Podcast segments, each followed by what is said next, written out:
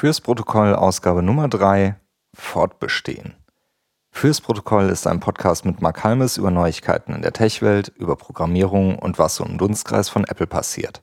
Heute ist Sonntag, der 7. Dezember 2014. Fürs Protokoll ist kurz und dauert nicht länger als 15 Minuten. Also, los geht's. In der letzten Ausgabe habe ich einen Artikel von Owen Williams vorgestellt über Notifications und dass diese doch als Heiligtümer behandelt werden sollen. Ich habe mir da ein paar Gedanken zugemacht, habe äh, auch dazu mich nochmal hingesetzt, mir angeschaut, was bei mir an Notifications mit drin steht und habe mich an dem Beispiel von Owen versucht, genau auf zwölf Icons äh, runterzukommen, dass ich nur noch zwölf Applikationen tatsächlich bei mir in meinem Notification Center mit drin habe. Das habe ich auch geschafft.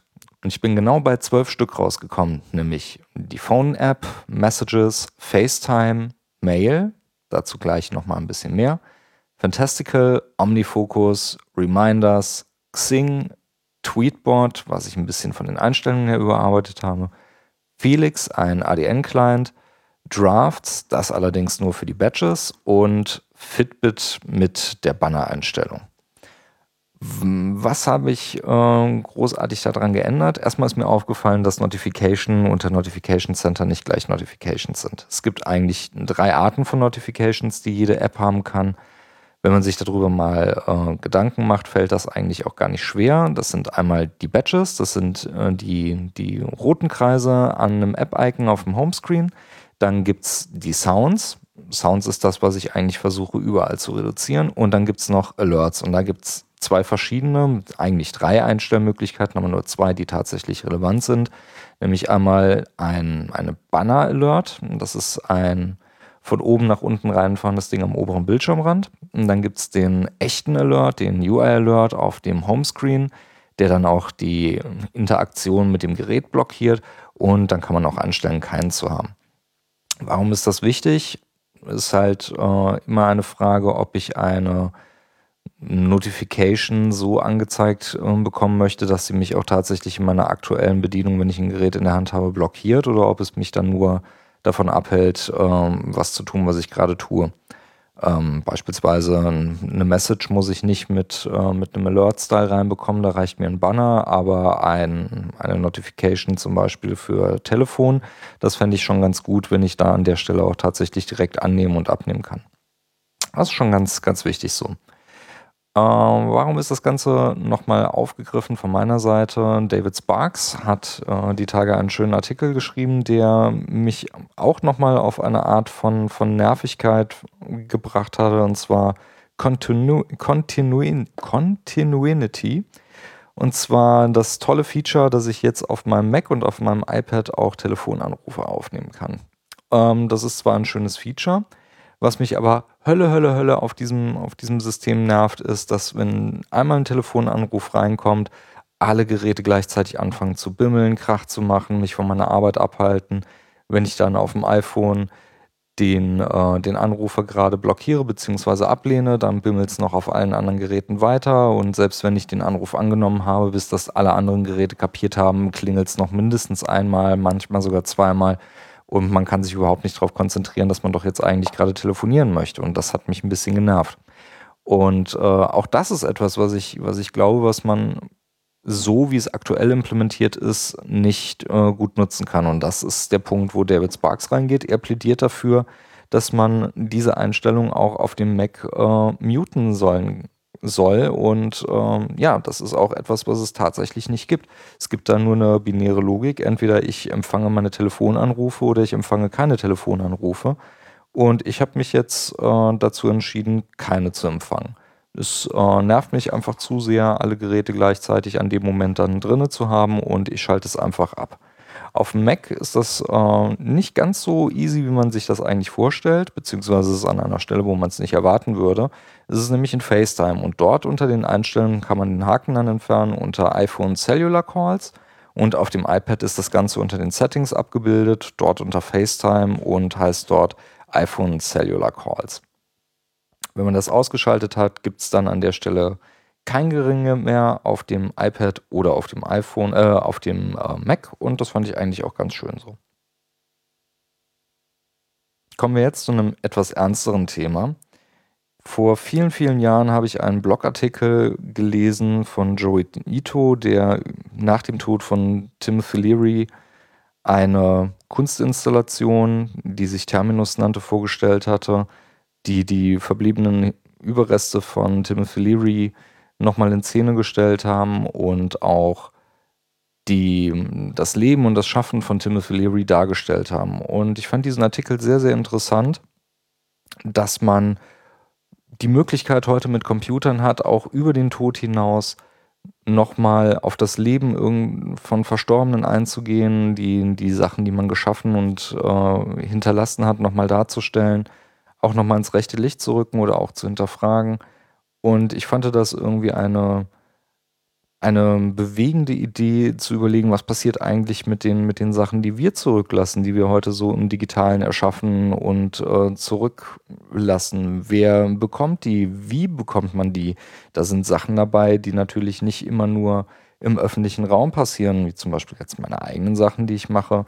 Webseiten, Projekte, Code, all das, was irgendwie geshared und eh öffentlich ist, äh, das kann man natürlich wieder finden. Aber was ist mit den ganzen Sachen, die irgendwie bei mir privat auf dem Rechner liegen, die sogar verschlüsselt sind und mit, mit Firewall gar nicht für jedermann zugänglich sind. Wie möchte man an der Stelle tatsächlich den Zugang zu etwas schaffen, was, was man halt hinterlassen hat? Wie soll das passieren? Sollen bestimmte Sachen vielleicht auch gar nicht veröffentlicht werden? Und an dieser Stelle fand ich es ziemlich spannend, einen Artikel zu finden, der sich genau diesem Thema gewidmet hat, nämlich How to Transfer Digital Assets Upon One's Unexpected Passing. Das ist nämlich auch noch so eine Sache. Was passiert eigentlich, wenn es unerwartet ist oder wenn Eingeweihte, die vielleicht noch das Passwort für den Rechner haben, zufällig dann auch äh, in, in einem Unfall mit verwickelt sind und gar nicht mehr in der Lage sind, auch diese Informationen weiterzugeben.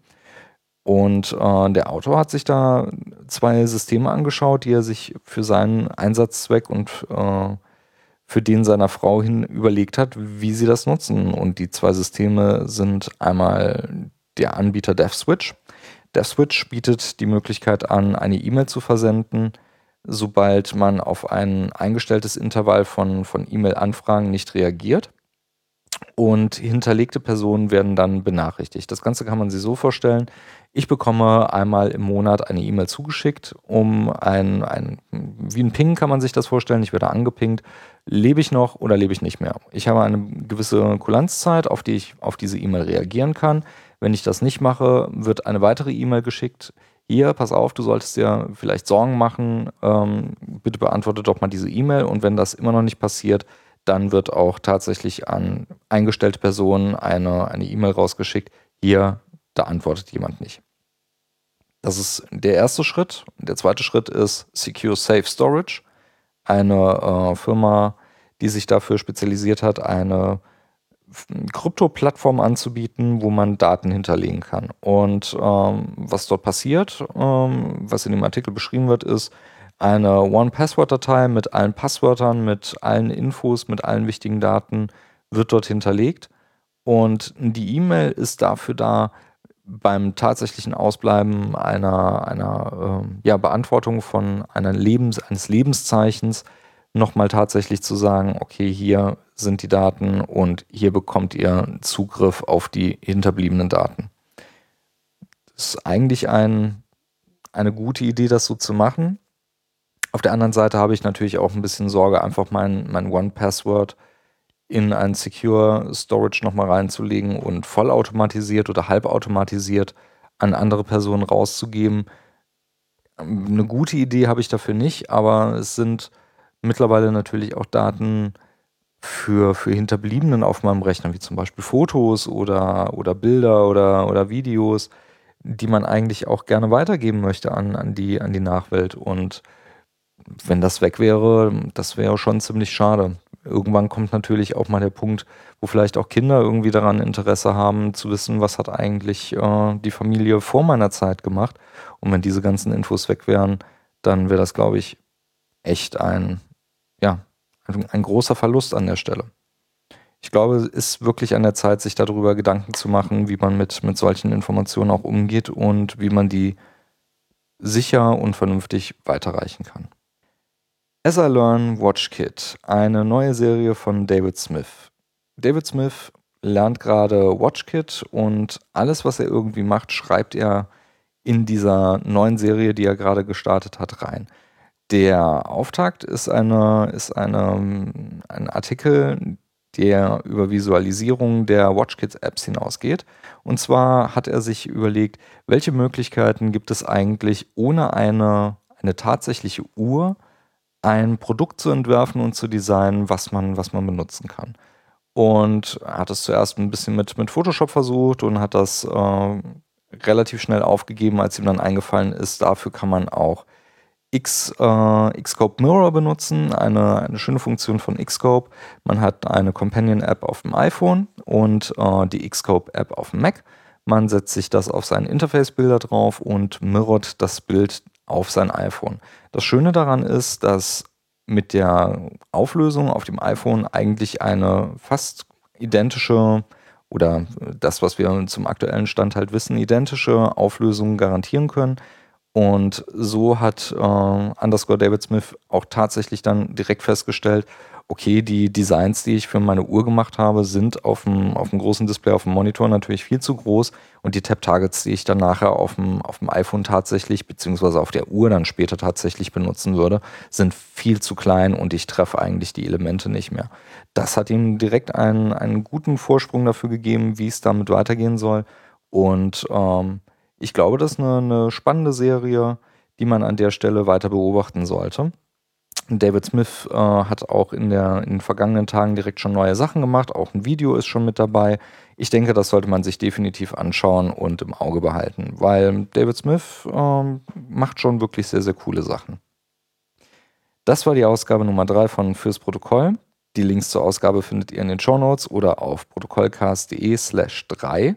Feedback und Kommentare gerne an Protokollcast auf Twitter oder app.net. Fürs Protokoll, ich bin Mark Halmes. Bis zum nächsten Mal.